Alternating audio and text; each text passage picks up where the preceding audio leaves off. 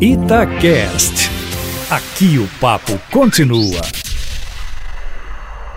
Olha, sem a presença de algum jornalista do site da Intercept Brasil na bancada de entrevistadores, uma exigência dele para aceitar o convite e sem nenhuma explicação sobre isso, o ministro Sérgio Moro foi estrela ontem do programa Roda Viva da TV Cultura de São Paulo. O programa ainda escalou alguns jornalistas, digamos, cáusticos na bancada, mas mesmo assim foi um programa fraco para uma personalidade política forte. Sérgio Moro, para se ter ideia, tem maior aceitação popular do que o presidente Jair Bolsonaro mas o resultado final não foi bom. Foi bem abaixo do que se poderia esperar. Primeiro, porque sem alguém do Intercept Brasil, a bancada de jornalistas ficou desfocada, exatamente de quem poderia oferecer o contraponto na entrevista, já que foi esse site que desnudou a atuação de Sérgio Moro à frente da Operação Lava Jato, mostrando que, de fato, era ele quem comandava a investigação e não os procuradores comandados por Deltan Dallagnol, o que é proibido pela lei tanto que há uma denúncia e exame no Supremo Tribunal Federal sobre a sua atuação, até porque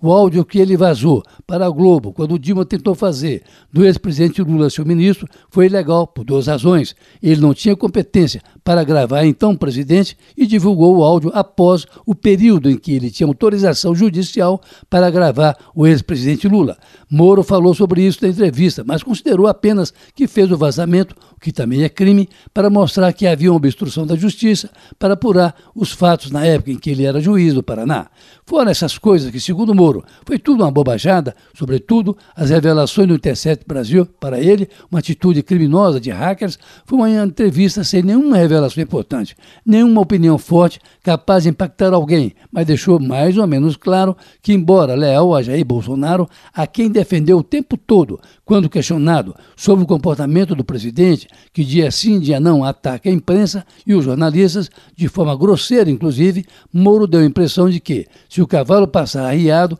ele monta, no, como futuro candidato à presidência da República. Ninguém perguntou se ele seria capaz de se filiar a um partido para disputar a presidência, mas isso parece que não estava combinado, de forma que a entrevista mais se viu de palco para o ministro Sérgio Moro do que de uma tribuna, que é sempre o que se espera quando uma autoridade do porte dele se apresenta a uma bancada de entrevistadores, se bem que lá não havia ninguém do Intercept Brasil. Por último, Parece que a atriz Regina Duarte aceitou ser a nova secretária de Cultura, subordinada diretamente ao presidente Bolsonaro. Para o escritor Paulo Coelho, a troca de Roberto Alvim por Regina